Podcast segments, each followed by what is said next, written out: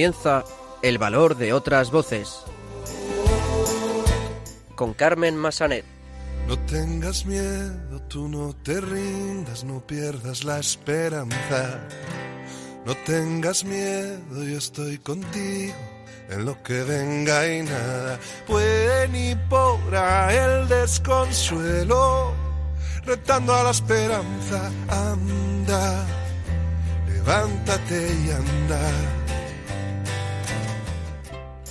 Muy buenas tardes, bienvenidos a una nueva edición de El Valor de otras Voces, el programa de discapacidad de Radio María. Comenzaremos el programa de hoy conociendo el trabajo de la Fundación Fuente Agria. Se trata de una organización que opera en Puerto Llano, en Ciudad Real, y trabaja para mejorar la calidad de vida de las personas con discapacidad intelectual y sus familias.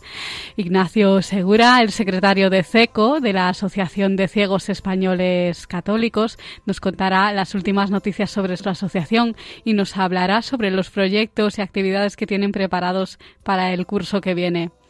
Los locutores del programa Conecta con nosotros de Radio La Barandilla nos traerán las últimas noticias sobre discapacidad y finalmente escucharemos el testimonio de Ismael Martínez, profesor ciego de la Universidad Complutense de Madrid. Y además Ismael ha hecho parte del Camino de Santiago en varias ocasiones, así que también conoceremos su experiencia. Comenzamos.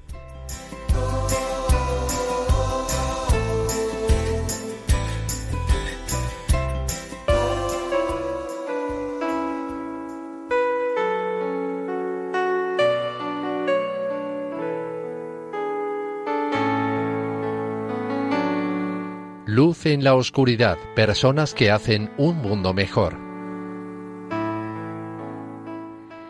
Pues recordemos que en esta asociación damos a conocer fundaciones, asociaciones que trabajan por ayudar a las personas con discapacidad a su plena integración en la sociedad y como decíamos en la presentación, en esta ocasión vamos a conocer el trabajo de la Fundación Fuente Agria, una organización que opera en Puerto Llano, en Ciudad Real, y trabaja para mejorar, en este caso, la calidad de vida de las personas con discapacidad intelectual y de sus familias.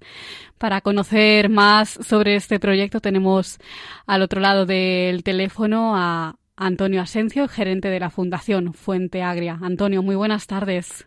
Y ahí, buenas tardes, Carmen. Nos alegramos de tenerte con nosotros en el programa. Cuéntanos cómo nace la Fundación Fuente Agria. En principio, daros las gracias por hacernos partícipes de vuestro programa y como es a nivel nacional, pues nos hace especial ilusión que no solamente se nos conozca solo en, nuestro territorio, en nuestra comarca, en nuestra comunidad autónoma, sino que salgamos al ámbito nacional. Claro pues mira, pues mira, nuestra nuestra fundación, fíjate lo curioso del tema, nace a principios del siglo XXI y nace por una razón bien sencilla, y es que las políticas de atención a personas con discapacidad en, Puerto Llano estaban siendo bastante precarias en, esa, en, esa, en esos momentos. Y estábamos hablando del siglo XXI, y Puerto Llano, que es una de las principales mm, ciudades de la Comunidad Autónoma de Castilla-La Mancha en cuanto a población y actividad económica, viene a ser la séptima ciudad de, de, la región, pues la verdad que en atención a personas con discapacidad intelectual estábamos trabajando de manera muy precaria y además de manera muy desorganizada entre comillas, porque la administración local, local iba por un sitio, la administración regional iba por otro, y las, y las asociaciones de padres, que además estaban divididas, también iban cada una por su, por su cuenta. Y de esta precariedad y de esta falta de recursos que había en Puerto Llano, una población muy importante, pues se estaba resintiendo eh, la atención a personas con discapacidad intelectual. Lo bueno de todo esto es que eh, todo el mundo se daba cuenta de esa situación, todos se pusieron a trabajar en el mismo, en la misma dirección, se unieron fuerzas y se montó una fundación con la participación de la administración regional, la administración local se unieron las, las familias, que había dos, en ese momento había dos, dos asociaciones que estaban funcionando y se pusieron de acuerdo y montaron la, la, la fundación y a partir de ahí pues crecimos bastante y con unos niveles de calidad en la atención a personas con discapacidad intelectual muy importantes. Eh, se unieron fuerzas en este sentido, ¿no? Efectivamente. Eh, ¿Anteriormente tenías alguna relación con la discapacidad en tu familia antes de que se creara la fundación? Pues mira, personalmente, eh, en cuanto a profesionalmente, no, no, había tenido yo nunca mmm, ninguna relación con la discapacidad intelectual. Yo había trabajado en el sector privado, en distintos ámbitos. Eh, en mi familia sí había una persona con, con, discapacidad intelectual. Tengo un primo hermano que es síndrome de Down, que vive en Madrid. Pero por lo demás yo no había tenido ningún tipo de relación en cuanto a temas de gestión y organización y recursos, servicios, etcétera. No había tenido yo relación con la discapacidad intelectual. ¿Y qué te lleva a colaborar o a entrar, digamos, de lleno en la fundación? Pues la, ver la verdad es que en esos momentos, como nacía un proyecto bastante interesante, donde se iba a dar cabida a, a, toda la discapacidad intelectual, se iban a reformar y a, y a, dar vida a nuevos servicios en la ciudad de Puerto Llano con la, con la creación de la fundación, pues yo me presenté a un proceso de selección, a un concurso de oposición, gané la plaza como gerente de la fundación y a partir de ahí, bueno, pues ha sido trabajar, trabajar, trabajar, que sin, sin las administraciones públicas, ya te digo, las familias y los profesionales que se han ido incorporando, pues eh, esto no sería lo que hoy es en día, ¿sabes? Ahora mismo cubrimos todo el ciclo vital de las personas con discapacidad intelectual desde que nacen los niños que tienen algunos algunos pequeños problemas con nuestro centro de, de, desarrollo infantil y atención temprana y después cubriendo pues eh, su etapa escolar, la, la etapa mm, más, más, madura en cuanto a, desarrollos profesionales, etcétera, etcétera. Y bueno, eh, tenemos recursos residenciales como una residencia para personas gravemente afectadas, una vivienda donde viven personas que tienen muchas capacidades y viven entre comillas, como si fuese un piso de estudiantes con los apoyos necesarios y bueno, y a partir de ahí, bueno, trabajando también otras líneas de, de actuación como es el empleo, ¿sabes? O sea que Exacto, sí. Vamos todo. a pasar por ahí ahora en las líneas eh, de actuación en las que trabajáis. Uh, hablabas eh, de, uh, bueno, los programas de atención temprana, centro de día. Eh, sí, también sí, tenéis sí. un centro de día para mayores de 50 años, ¿no? Efectivamente, tenemos eh, las Mm, hasta la fecha las personas que tienen que cumplen la mayoría de edad a partir de 18 21 años cuando salen de, de, de su etapa escolar tanto en nuestro centro de educación especial concertado como personas que han mm, transitado por colegios ordinarios que tienen alguna discapacidad intelectual, pues a partir de ahí nosotros teníamos nuestros centros ocupacionales donde se les da, se les mantienen sus habilidades, donde se les da una formación profesional, bueno, se les va preparando para el mundo laboral en la medida en la que ellos pueden eh, insertarse laboralmente, trabajamos sus condiciones de empleabilidad, mejoramos sus condiciones de empleabilidad. Bueno, pues a partir de ahí, cuando cumplen una edad, el rendimiento baja y bueno, eh, y los chicos y chicas eh, que salen de, estos centros ocupacionales eh, y ya tienen cierta edad, donde ya han, bajado su ritmo profesional y se trata de mantener sus habilidades sociales, comunicativas, etcétera, etcétera, bueno, pues tenemos nuestro centro de, de, de mayores de 50, de 50 años, donde ellos pasan gran parte de, del día haciendo actividades en la comunidad, plenamente integrados con, con la vida, vida social de, de Puerto Llano y, bueno, haciendo actividades con ellos.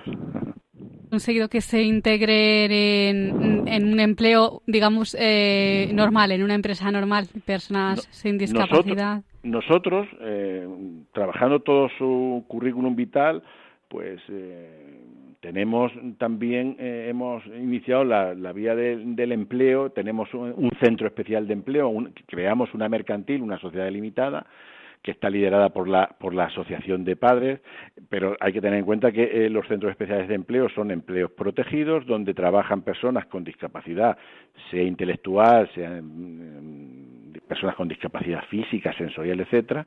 Estamos catalogados porque así lo marca la normativa si cumplimos una serie de requisitos, en este caso tener eh, un 70 mínimo un 70% mínimo de la plantilla con personas con discapacidad, ese empleo se le considera protegido y están trabajando eh, nosotros estamos prestando servicios a la comunidad, eh, prestamos servicios a nuestras propias en, en nuestra propia entidad, nosotros tenemos cuidadores, tenemos eh, pinches de cocina, tenemos ordenanzas que trabajan en nuestras entidades o trabajan en empresas privadas. Tenemos una, un área de catering que, da servicio a todas las empresas o colectivos que quieren contar con nuestro con nuestro servicio. Y además hemos iniciado en hace mm, tres años ya eh, la línea de, del empleo ordinario el, con la metodología del, empleo con apoyo. Hay que tener en cuenta que la Convención de Derechos de las Personas con Discapacidad es clarísima en esos ámbitos y todas las administraciones públicas, toda la ciudadanía en general, eh, las, en las entidades como las nuestras se tienen que poner las pilas para trabajar en ámbitos totalmente inclusivos y ahora estamos tratando de insertar laboralmente a personas con discapacidad intelectual en, en, trabajos normalizados con el apoyo que sea necesario, pero que no esté el empleo bajo el auspicio siempre de la del, paraguas de la discapacidad, la protección, etcétera, etcétera.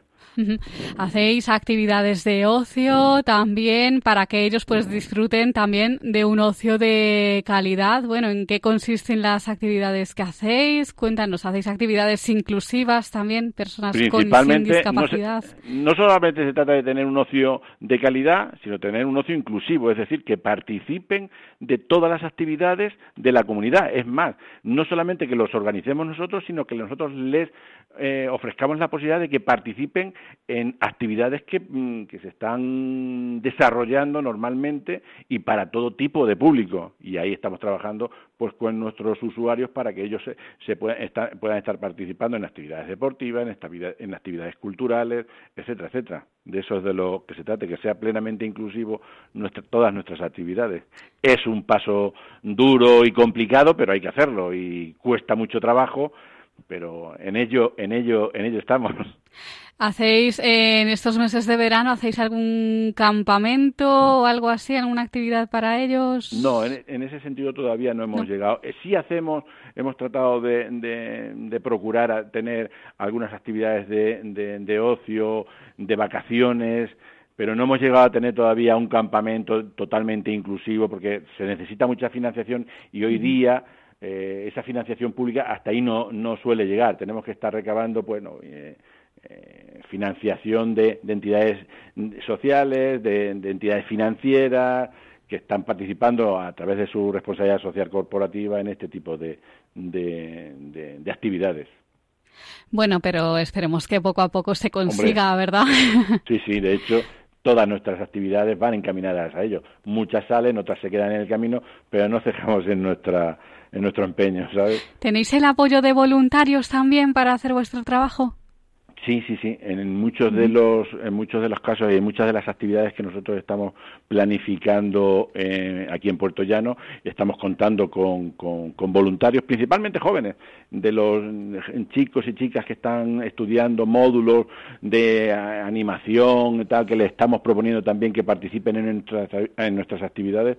Hay muchas personas que participan con nosotros y la verdad eh, con mucho entusiasmo y que para nosotros es un es, un, es una medida y una labor que, que lo que hace es difundir y visibilizar más nuestras entidades, nuestros colectivos y con la ayuda de ellos, bueno, pues están, estamos desarrollando muchas más actividades de las que se podrían desarrollar si no. ¿Les pedís algún requisito en concreto a los que quieran ser voluntarios con vosotros? Pues principalmente compromiso, porque después real, nosotros lo que les tenemos después es un contrato que aseguramos nuestra actividad pero que ellos principalmente compromiso para que después eh, el tema de voluntariado es complejo porque hay muchas personas que quieren pero que después eh, no se pueden adaptar tanto como quisiéramos a nuestros horarios y tal pero hay que coordinarlo y bueno suelen salir suelen ser bien las actividades. ¿eh? Pues mira, para finalizar, nos vas a dar los datos de contacto de la fundación, teléfono, correo para aquellos oyentes, pues que nos estén escuchando, estén cerquita de vosotros, pues mm, quieran pues obtener información sobre vuestro trabajo eh, y también pues colaborar con vosotros de alguna forma. Pues nosotros te lo agradezco que seas nuestro altavoz y que nos facilites ese, este canal para que nos eh, para difundir nuestra labor y que nos conozcan. Y, bueno, a través de nuestra página web lo pueden encontrar absolutamente todos, o nuestro perfil de Facebook. Pero con eh, las tres W pertinentes, fundacionfuenteagria.org, es suficiente. A ver, repítelo de nuevo, que lo tomen bien. Sí, Fundación Fuente Agria, todo junto, sin acento ni nada, punto org www.fundacionfuenteagria.org Fundación Fuenteagria.org Eso es. eso es. A partir de ahí tienen todos nuestros datos, nuestros contactos, los distintos servicios, todo lo que hacemos, o sea, incluso mm, mm, personas que quieran trabajar con nosotros nos pueden facilitar sus currículum para que nosotros podamos tenerlos en cuenta en los procesos de selección. O sea, que nosotros estamos ahí abiertos a... Y ahí tenemos toda la información. Pues Antonio Asencio, gerente de la Fundación Fuente Agria, muchísimas gracias por estar con nosotros. Pues muchísimas gracias a ti, Carmen, por darnos la oportunidad de salir al resto de España. Y aquí estamos para lo que podáis necesitar, por supuesto. Y además os invitamos a que desde aquí yo quiero que recojáis el guante, que si en algún momento podéis o tenéis la posibilidad de hacer vuestro programa fuera del estudio y queréis venir a Puerto Llano a conocer un poco más en detalle cómo se hacen nuestras actividades, nuestros servicios en la Fundación Fuente Aérea. Tenéis vuestros amigos y vuestros Pues muchas gracias, lo tendremos en cuenta. Un abrazo. Hacéis, el, espacio desde aquí. ¿eh? Muchas gracias, Antonio. Un abrazo. A vosotros, Carmen. Hasta Un abrazo fuerte. Muchísimas gracias.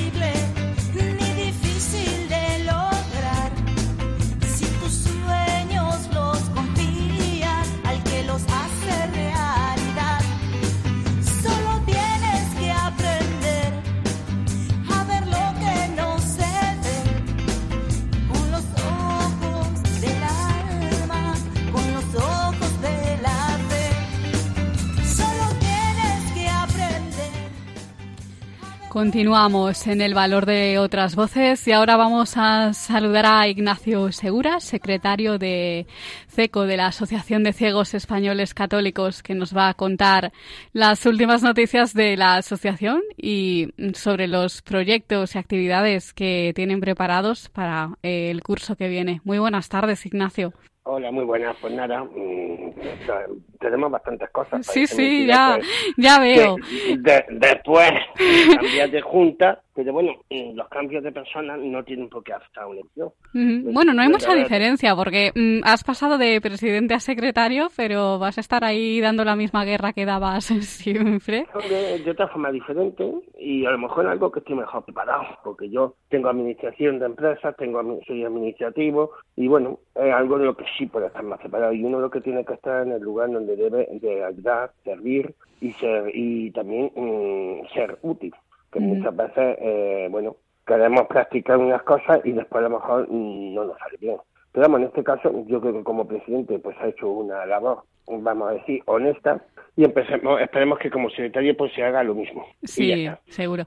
Bueno, eh, eso seguro. pues aquí el pasado 8 de junio eh, una mm, representación de la comunidad de CECO en Zaragoza con motivo de Pentecostés participó en la maratón de Biblia que tuvo lugar en el Alma Mater Museum. Cuéntanos un poco, ¿cómo fue esta participación? Bueno, pues, eh, la participación, personas que lean en braille en público hay muy pocas, porque hay gente que lee en braille, pero luego en público pues le da corte, se atascan y no quieren. Pero bueno, participaron varios compañeros nuestros, fue una maratón de Biblia que realizó la pastoral de Solares para celebrar el Día Pastoral de Solar y la verdad es que estuvo bastante bien. bueno, eh, fue eh, demostrar, porque es la palabra más clara a todas las personas, de que una persona ciega pues puede leer la Biblia en todos los sistemas que uno quiera. Ya no solamente en braille, porque mm, últimamente se, se el sistema de lectoescritura, es que el correo electrónico, pues sí, es que cuando se empezó a crear el sistema,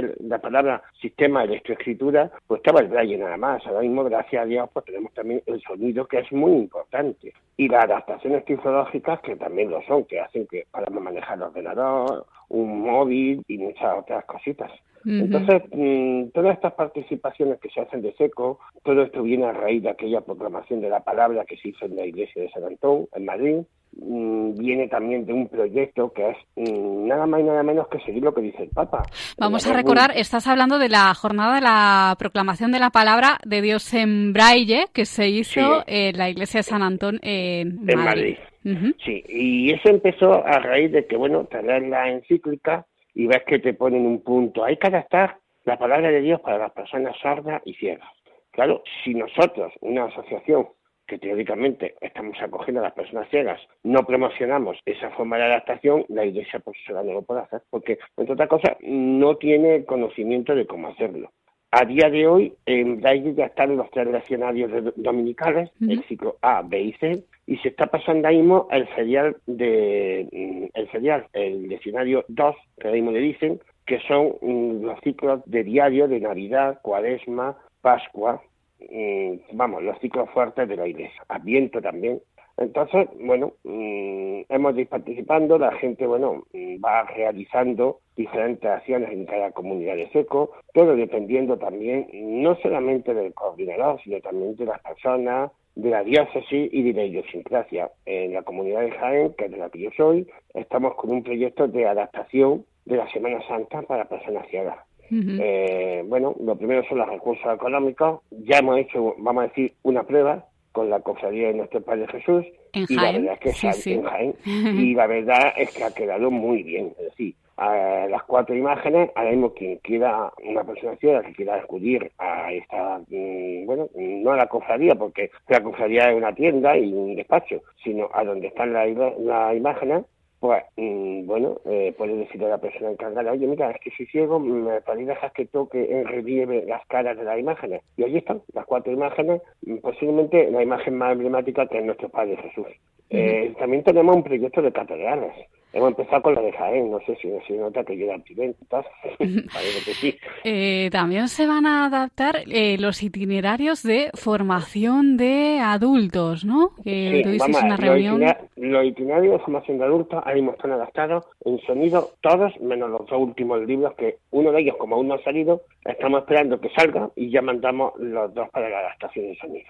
Y luego mm, la intención que tenemos es de utilizar estos itinerarios para la formación en seco, por lo menos una formación medio conjunta, porque claro, cada diócesis tiene su idiosincrasia y su forma de trabajar pero la intención que tiene actualmente María José Batero, que es actualmente presidente de SECO, y bueno, como buena pedagoga que es, porque es una maestra de vocación, sí, de profesión, de vocación. Sí, sí, sí, sí, porque es que hay gente que trabaja por necesidad y otras personas que trabajan de gusto, y esta mujer es que es un gusto trabajar con ella en todo el campo de pedagogía, aprender muchísimo. Ella lo que tiene intención es que cada año se dedique a un tema. Un tema, eh, tampoco agobiar, eh, a, los, a las comunidades, pero que sí haya un tema en común para que podamos, pues si acaso una persona va pues, de Jaén a Madrid, pues mm, no se pierda, vea que hay un tema en común y que lo estamos trabajando. Luego, pues cada cual lo trabajará como crea conveniente. A lo mejor una persona utiliza una reunión y a lo mejor otra persona utiliza todo el curso del tema y también es para llegar a las convivencias y haber trabajado algo todo en común y poderlo poner también en común. O sea, las convivencias del próximo curso 2019-2020 que serán en Valladolid. En Valladolid. Bueno, mismo en cuestión de peregrinaciones, pues también estamos. Sí, vamos a, eso, vamos a las actividades del curso 2019-2020 pues. que estamos a también te puedo decir el 21 y el 22 si quieres. no, eso no hace falta. Eso. Primero vamos con el el próximo eh, año. vamos a comenzar el curso con la peregrinación a Tierra Santa. Es la segunda vez que lo hace seco, aunque es la primera vez que se hace como seco. Mm, bueno, ah, va la mayoría de las personas, unas veintitantas personas son miembros de seco, eh, bueno, miembros que, o, vamos a decir, colaboradores o amigos de SECO, y después, pues hasta 30 se ha tenido que rellenar con personas que los carmelitas han buscado por cuenta. Pero vamos, que seguro que la peregrinación va a ser un éxito. Entre otras cosas, va una persona, el padre Rafael León, que es actualmente otra vez el conciliario de SECO a nivel nacional, y hombre, al ser una persona ciega, mm, la sensibilidad a la hora de las descripciones y a la hora del trato, pues es diferente. No es lo mismo, como uno dice, comer en casa que comer en un restaurante. El cocido tiene los mismos condimentos, pero el, cocido que hace mami, eso no te lo hacen en los restaurantes. Luego eh, vamos a repetir la peregrinación a Roma. No es lo mismo, no es lo mismo. Inclusive ha habido gente que estuvo la otra vez que va a repetir con nosotros exactamente dos, tres personas van a repetir, porque claro, aunque bueno, la intención es como en aquella ocasión fue eh, el año de la misericordia y bueno, y saludar al Papa, lo cual se hizo. En esta ocasión mm, es una peregrinación para asistir a la audiencia, saludar al Papa y luego pues ir visitando diferentes lugares. Hombre, por supuesto, las cuatro basílicas, eso es que no hay quien se lo quita a nadie. Pero luego, por ejemplo, vamos a visitar, si Dios quiere, el castillo de San Ángelo, que es una preciosidad, y algo que, por lo menos yo cuando lo vi, me impresionó, que es la necrópolis vaticana, donde está la verdadera tumba de San Pedro, que está justo debajo del Vaticano. Eh, bajar allí es una verdadera pasada, en la fe, en la historia, en la ecología y en todo. Porque vas a otro mundo, es como retroceder en el, en el tiempo. Para quien haya ido a Pompeya, es como cuando uno pasa por el famoso, la famosa puerta de Pompeya y ya entra en Pompeya y se encuentra bueno, en una ciudad, del siglo I y te quedas allí un poco, pues esto es lo mismo, solamente que inclusive mejor conservado que Pompeya. Eh, impresiona porque estás bajo tierra y impresiona porque sabes que encima de ti hay miles de toneladas de mármol que significa que es el Vaticano, la Basílica y todo el de la ciudad. Y la verdad, pues, mm, es muy, muy, muy impresionante. Y el Camino de Santiago, ¿no? y luego ya nos queda el Camino de Santiago, que será en agosto del próximo año, y bueno, mm, la intención pues hacer el camino, no como lo hicimos la otra vez, que también ya hemos estado allí, hicimos una peregrinación directamente a Santiago, en este caso son 103 kilómetros, un paseíto. Sí. Un paseíto, que tampoco es para tanto, ¿eh? Parece 103 kilómetros, pero luego te pone un podómetro y muchas veces te puede llevar un susto de lo que uno anda al día. Sí, ¿verdad? Sí, es que dice, es que hay que hacer 20 kilómetros diarios y algunas veces nos lo hacemos todos los días hasta 30. Madre mía. Sobre todo las personas que venden cupones, eso hay ah, que dejarlo muy claro. Eso sí, eso, vos, eh, los que habéis vendido hacéis kilómetros y kilómetros. La, las personas de despacho hacen kilómetros bueno, así de claro, Ignacio, lo mueven poco. Que si te parece, Ignacio, para finalizar, como siempre, eh, danos tu correo, el correo de la asociación al que los oyentes puedan escribir, pues, pues para colaborar con vosotros pues mira, hay una cosa que estamos ya estrenando, que es un teléfono corporativo. Que el teléfono es 643 11 40 22. ¿Repite? Entonces, 643 11 40 22. Es un teléfono que es de seco y para seco. Muy bien. Así, pues bueno, no tenemos siempre que ahí me ha cambiado el presidente, habría que cambiar el teléfono, pues ya no se tiene que cambiar. Claro. Este, este teléfono lo maneja la secretaría es decir, que voy a seguir contestando yo. Muy bien. por ahora. Podrán seguir hablando contigo entonces. Sí, sí, sí, por lo menos estos cuatro años. Y luego el correo electrónico, que ya lo llevamos utilizando mucho tiempo, es secretaria arroba seco.org.es. ¿Repite? Sí, secretaria arroba seco.org.es Perfecto, pues Ignacio Segura, secretario de CECO de la Asociación de Ciegos Españoles Católicos. Un placer, como siempre. Vale, pues muchísimas gracias. Un abrazo. Hasta luego. Están escuchando en Radio María El Valor de otras Voces con Carmen Massanet.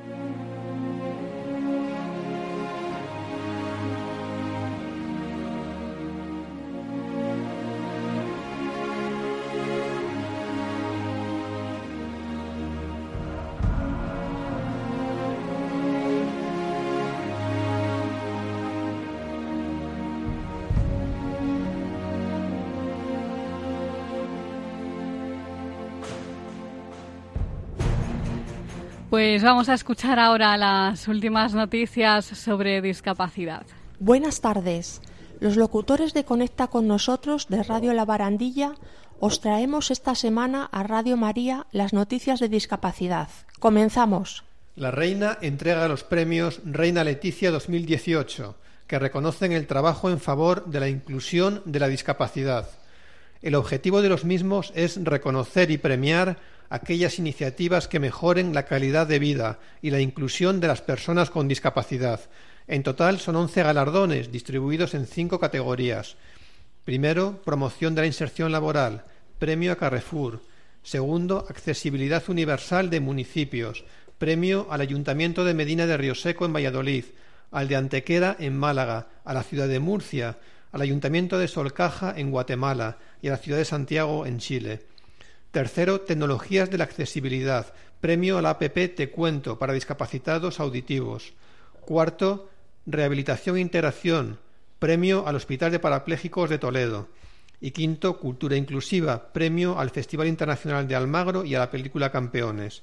El acto de entrega tuvo lugar en el Corral de Comedias de Almagro, Ciudad Real, coincidiendo con la celebración de la 42 edición de su Festival Internacional de Teatro Clásico. Primera convocatoria del programa de ayudas Reina Leticia para la Inclusión, con más de un millón de euros para estudiantes con discapacidad mayores de 16 años, para el curso académico 2019-2020. El programa Reina Leticia para la Inclusión pretende mejorar las condiciones formativas y profesionales de las personas con discapacidad, facilitando recursos económicos y de apoyo suficientes para desarrollar su actividad educativa y formativa. Se han establecido seis modalidades de ayudas.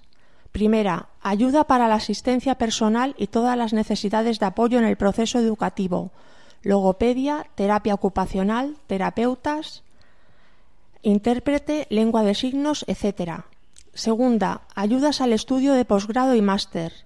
Tercera, ayudas a la movilidad nacional. Cuarta, ayudas a la movilidad internacional.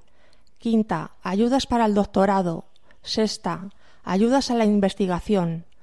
El plazo de solicitudes es a lo largo del mes de julio y se deberán presentarlas a través del portal electrónico del Ministerio de Sanidad, Consumo y Bienestar Social. Fundación 11 elaborará un estudio sobre accesibilidad y TIC, tecnología de la información y comunicación en el ámbito sanitario. El estudio se compone por una encuesta cuestionario para recoger las opiniones de los usuarios respecto al ámbito sanitario.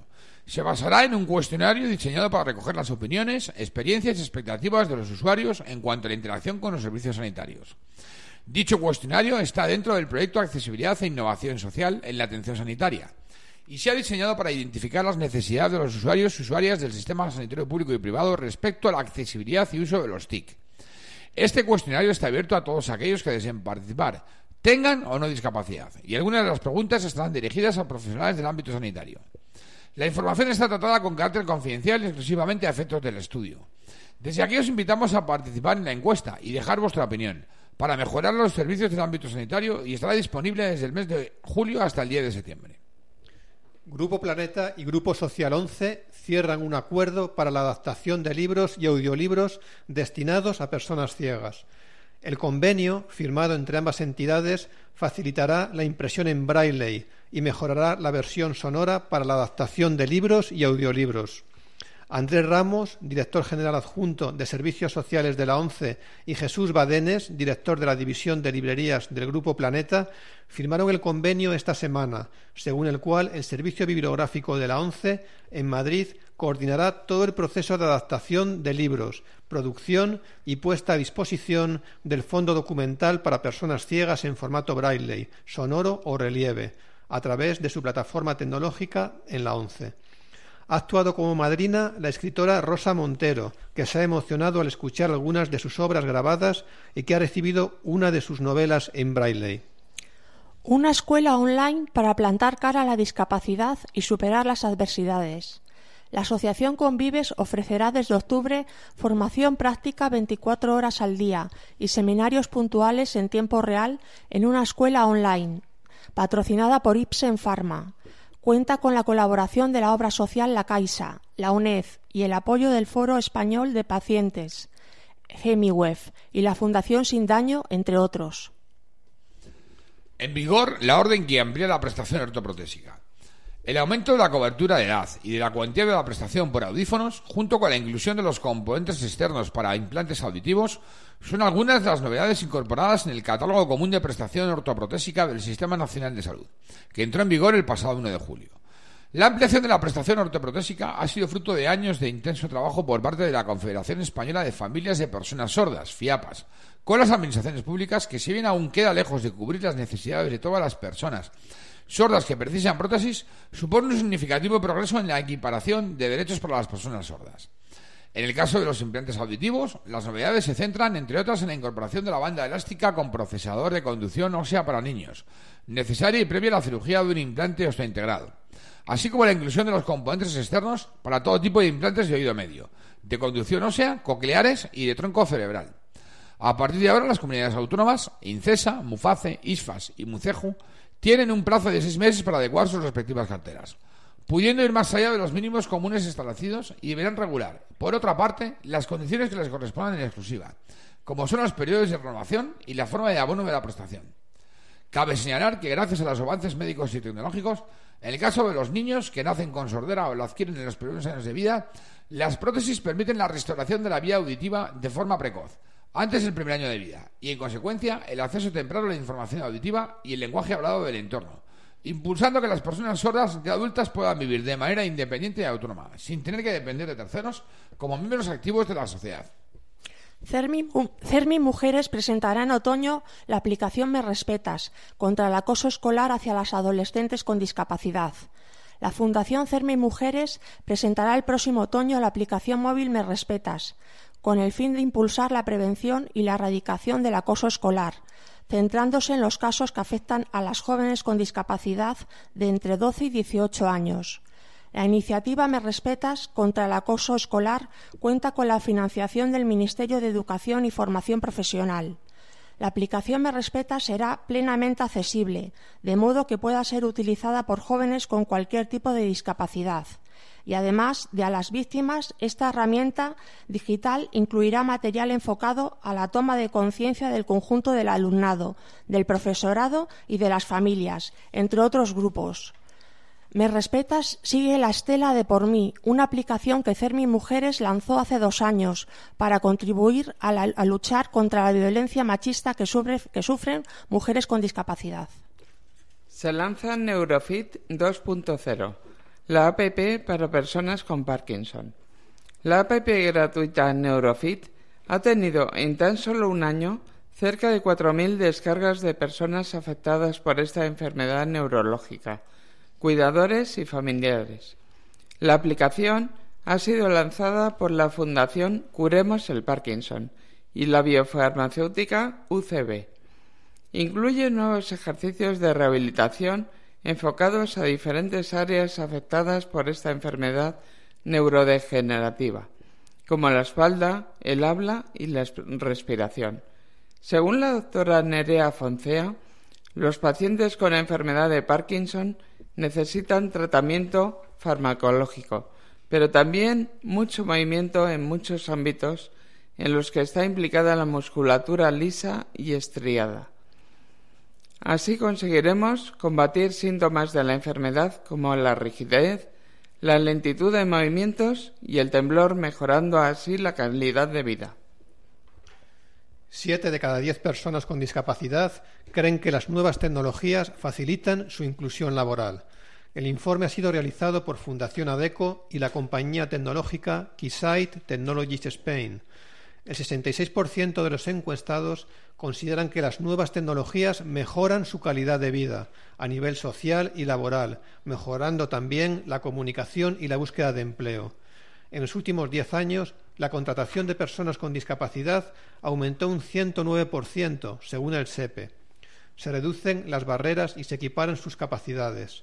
El, el teletrabajo se erige como aliado para la discapacidad. El uso de las redes sociales también facilita la búsqueda de empleo. CERMI pide a los eurodiputados la aprobación de una estrategia europea de discapacidad 2020-2030 integral. El Comité Español de Representantes de Personas con Discapacidad, CERMI, se ha dirigido a todos los diputados españoles para, pedirles que se comprometan con el impulso de los derechos de las personas con discapacidad y sus familias en la nueva legislatura. Estrategia Europea de Discapacidad 2020-2030 integral. Busca avanzar en materia de accesibilidad universal y adoptar una legislación global antidiscriminación a escala europea. Compromiso con el derecho al voto de todas las personas con discapacidad. Y hasta aquí la sección de hoy. Y en el próximo programa... ¡Más! Pues muchas gracias compañeros del programa Conecta con nosotros de Radio La Barandilla por estar un día más eh, con nosotros. Nos escuchamos en 15 días. Un abrazo.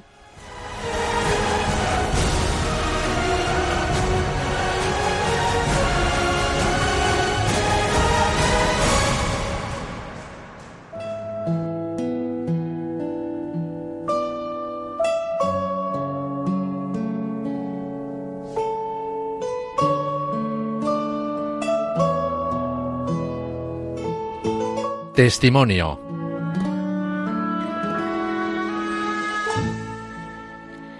Continuamos en el valor de otras voces y ahora vamos a escuchar el testimonio de Ismael Martínez. Él es profesor, es ciego, es profesor de la Universidad Complutense de Madrid.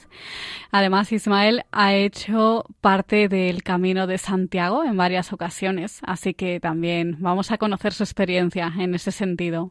Ismael, muy buenas tardes. Hola, buenas tardes. Pues, en primer lugar, cuéntanos cómo surgen tus problemas de visión. ¿Eres ciego de nacimiento o cómo surge? Eh, no, yo soy yo soy ciego desde los nueve años eh, a raíz de una meningitis, de una meningitis infantil que afectó al nervio óptico y eh, a partir de entonces, pues, pues soy ciego, sí, a partir de los nueve años. ¿Y en tu entorno cómo asumen la nueva situación? Bueno, eh, hermanos. Eh, bueno, pues eh, no cabe duda que siempre que esto ocurre en una edad temprana, en una edad infantil, como fue mi caso, pues no deja de ser algo traumático. claro está, es algo sobrevenido de manera brusca, de manera inesperada, de manera incluso trágica eh, porque estas cosas no son no son recibidas nada más que de esa manera en el seno de una familia una familia que pues que sin ningún tipo de antecedentes de este tipo eh, que surja de la manera que surgió eh, pues provoca convulsión no cabe no cabe ninguna duda pero después con el paso del tiempo el tiempo es esa fuerza poderosa que todo lo arregla pues todo se va asumiendo, eh, todo se va aceptando y todo se va adoptando a la nueva situación. Y, y eso por parte de la familia de lo, y sobre todo de los padres y también por parte mía, en el caso, caso mío, en el caso concreto mío, eh, pues yo creo que es mucho más eh, sencilla la adaptación. Claro, tú tenías nueve años. Eh, fue en ese momento fue más sencillo. Dirías que a esas edades es más sencillo adaptarse a una circunstancia de este tipo. Sin duda, sin duda, sin duda. es mucho más acedero, mucho más viable la adaptación a circunstancias nuevas, aunque sean muy diferentes de las que uno tenía, que si eso ocurre pues cuando ya la personalidad está consolidada, cuando ya en este caso los sistemas perceptivos están totalmente constituidos, la visión, ¿verdad? Entonces, eh, bueno, pues es mucho más fácil la adaptación que si esto ocurre a los 20 años, por ejemplo. ¿Y cómo fue tu educación? Eh, ¿Asististe a los colegios de la ONCE o siempre fue en centros normales? Eh, cuéntanos. Sí, bueno, en aquella época eh, existían cuatro colegios ¿no? de, la, de la ONCE y era la ONCE la, la entidad que asumía en exclusiva ¿eh? la educación de, de, las personas ciegas. ¿no? Entonces, como esos colegios estaban dispersos por todo, la, el, todo el territorio nacional, eh, a mí me correspondía por, por razones geográficas de Pontevedra. Entonces yo allí pasé tres años, tres años muy, bueno, pues de, de, una transformación grande, ¿verdad? Un niño que había visto, que estaba educado en la escuela del pueblo, con los métodos visuales, pues tuve que adaptarme, ¿no? Claro, esos tres años ahí de un trabajo bastante intenso para ser un niño, pero con resultados muy satisfactorios. ¿eh? Y desde la perspectiva actual, mis recuerdos de aquel entonces pues son muy, muy agradables, muy agradables. ¿Y qué carrera universitaria hiciste tú? Bueno, yo siempre ya desde el bachillerato eh, me atraían mucho las todo lo que podríamos llamar las letras, ¿no? Pues la literatura, la lingüística, la historia eh, y también la filosofía, ¿eh? que descubrí sobre todo al final del bachillerato y en el curso de orientación universitaria, el COU. Entonces, pues bueno, ya cuando descubrí la filosofía ahí por primera vez entendí que eso era lo que más me gustaba, lo que más me atraía, ¿no? Entonces yo hice la carrera de filosofía en la Universidad Complutense de Madrid y a partir de entonces, pues bueno, pues, pues ya fui becario de investigación y ya estuve y ya eres profesor titular. la plaza. Dime. Ya eres profesor titular de filosofía en la Universidad Complutense. titular en la Universidad Complutense, mm, y claro, está claro que para impartir una clase no hace falta ver, pero ¿cómo haces pues a la hora de corregir trabajos, exámenes? ¿Tienes algún apoyo? ¿Cómo haces? Bueno, vamos a ver. Eh, para dar clase en la universidad hay que tener en cuenta que no es lo mismo que, que una clase, por ejemplo, en un instituto, en un colegio, ¿no? Y más ahora, eh, cuando hay que controlar no solamente eh, la docencia, lo que tienes que impartir, sino tienes que ser una especie de, de, vigilante de las clases, de eh, pues educador, de tutor, de guardero. yo lo sé por compañeros que, que dan clase en institutos, en colegios. Claro, la universidad es distinta, ¿no? En la universidad, bueno, pues ya son gente madura, de mínimo 18 años, que van, eh, o 17, que ya acceden allí, eh, bueno, pues tienen una mentalidad ya un poco ya distinta, ¿eh? madura, universitaria. Entonces toda esa tarea de, de inspector, ¿eh? de, eh, de, educador, eh, pues no la tienes, tú das tus materias, tus, tus clases y, y, punto. Entonces, bueno, pues en ese aspecto eh, no hay ningún, ningún problema. Claro, tú impartes tu materia, tu docencia desde la cátedra y no hay problema. Yo cuento con, como también cuentan otros profesores, titulares y catedráticos, pues con ayudantes, con becarios de investigación que asumen tareas auxiliares. Por ejemplo, pues en mi caso concreto, si hay algo que escribir en, la pizarra, si hay que utilizar medios eh, informáticos, pues el ordenador, la pantalla, etcétera, pues para eso cuento con un, con un becario de investigación en calidad de ayudante. En cuanto a los trabajos, bueno, pues actualmente las nuevas tecnologías nos ayudan muchísimo, ¿no? el ordenador, pues bueno, pues está en soporte digital, ahí tú tienes un acceso absolutamente directo. Los exámenes que hay que escribir a mano, bueno, pues yo les eh, eh, eh, les facilito a los alumnos el que sean ellos mismos los que vengan a darme el examen, ¿eh? lo cual ya sirve para comentar ese examen, sirve para saber los aciertos, los errores, etcétera.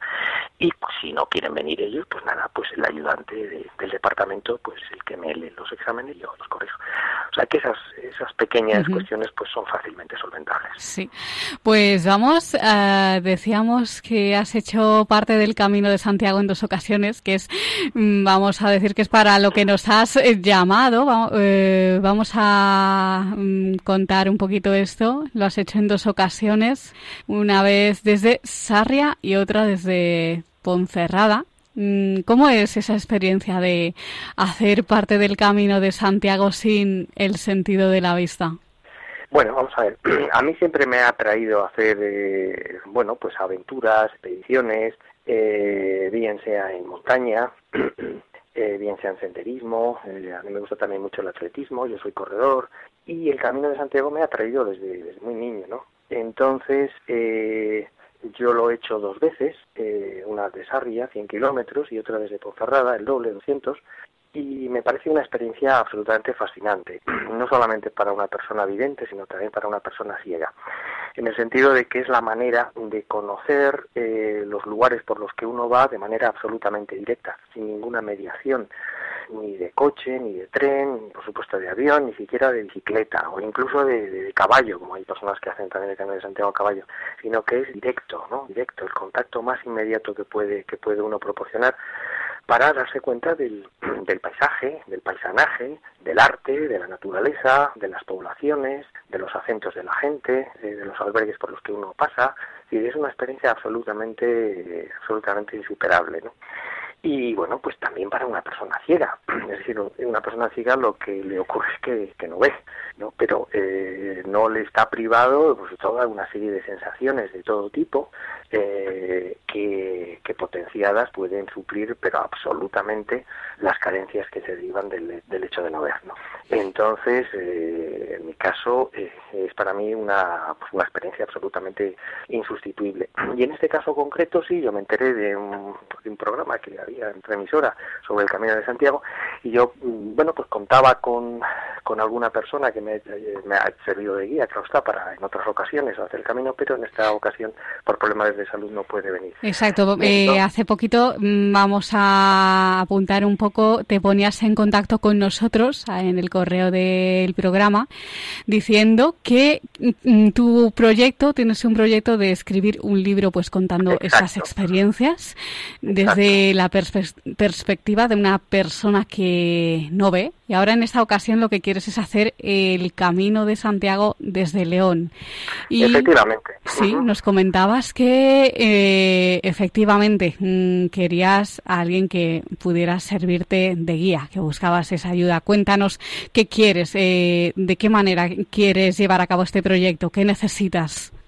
Sí, bueno, pues efectivamente el objetivo en esta ocasión, eh, ya tengo recogidas notas de estos dos caminos que hice antes, pero eh, quiero hacer eh, algo de forma más, más directa, más inmediata y más a conciencia. Entonces el objetivo que tengo es escribir un libro que se titulará, ya me lo ha encargado la, editorial correspondiente, que se titula El Camino de Santiago con otra mirada. Es decir, eh, recogería las experiencias eh, que pueda tener una persona ciega, en este caso yo, yo en cuanto a lo que vivo en, el, en cada etapa del Camino de Santiago, desde el punto de vista del paisaje, desde el punto de vista del paisanaje, desde el punto de vista de, pues, la gastronomía, desde el punto de vista del arte también. Hay lugares eh, fascinantes, iglesias, ermitas pequeñas, entonces, claro, yo para eso necesito a alguien que me sirva eh, de ojos, ¿no? Lo demás ya corre de mi cuenta. La interpretación de esos datos efectivamente corre de mi cuenta.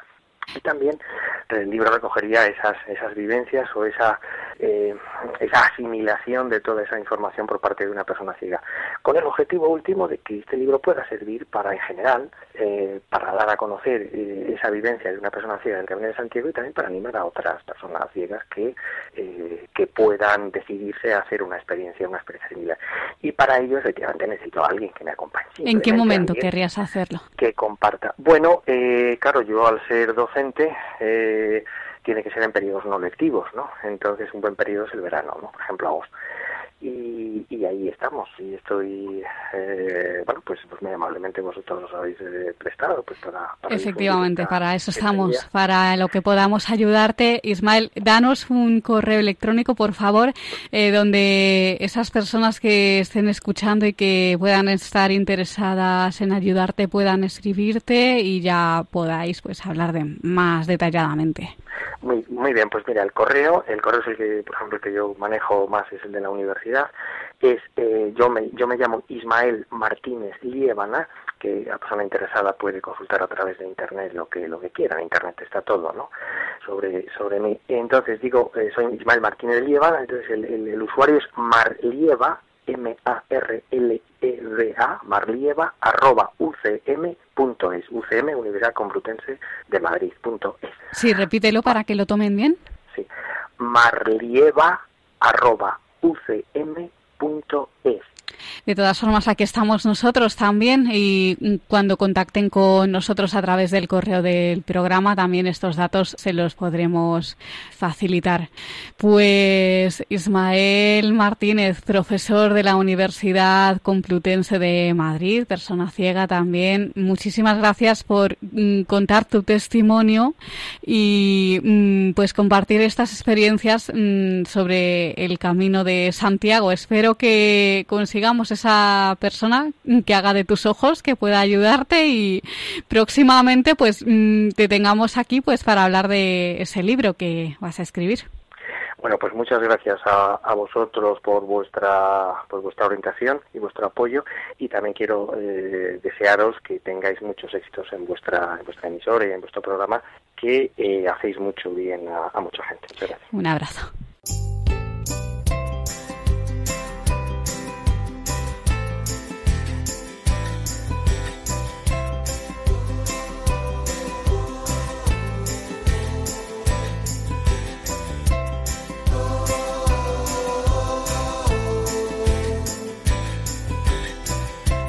Pues hasta aquí esta edición de hoy de El Valor de otras Voces. Les recordamos nuestras vías de contacto. Por un lado tenemos nuestro correo electrónico que es el valor de otras voces radiomaria.es. Repetimos, el valor de otras voces radiomaria.es. Y por otro lado el teléfono de nuestro contestador que es el 91 153 8570 91 153 8570. Pues muchísimas gracias, como siempre, por estar al otro lado del transistor. Un abrazo muy fuerte. Nos encontramos en 15 días. Tú eres mi sueño y mi causa. No pienses que voy a dejarte caer. Voy a despertarte y estaré a tu lado para que cada día sea un nuevo renacer y para que tengas vida. Han escuchado el valor de otras voces. Un programa presentado por Carmen Massanet.